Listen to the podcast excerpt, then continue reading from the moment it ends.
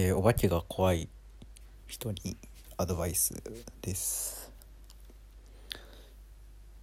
お化けはいても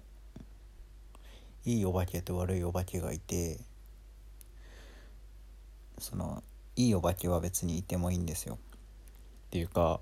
いやいいお化けと悪いお化けと良くも悪くもないお化けっていうのがいて良くも悪くもないお化けまではいてもいいんですよ。でまあ例えば勝手にドアが閉まったとかつけた記憶のない電気がついているとか、えートイレに入ったら鍵を閉めてないのに勝手に閉まってるとか、まあ、そういうのってまあお化けかもしれないですけど、まあ、別に良くないですかっていうね。その程度のことなら。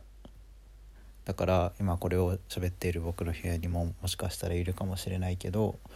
こっちを見ているのかもしれないけど、えー別に物音立てるとか。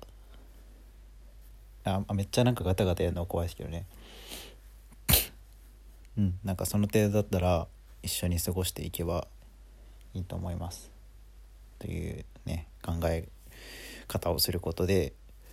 お化けは怖くなくなります。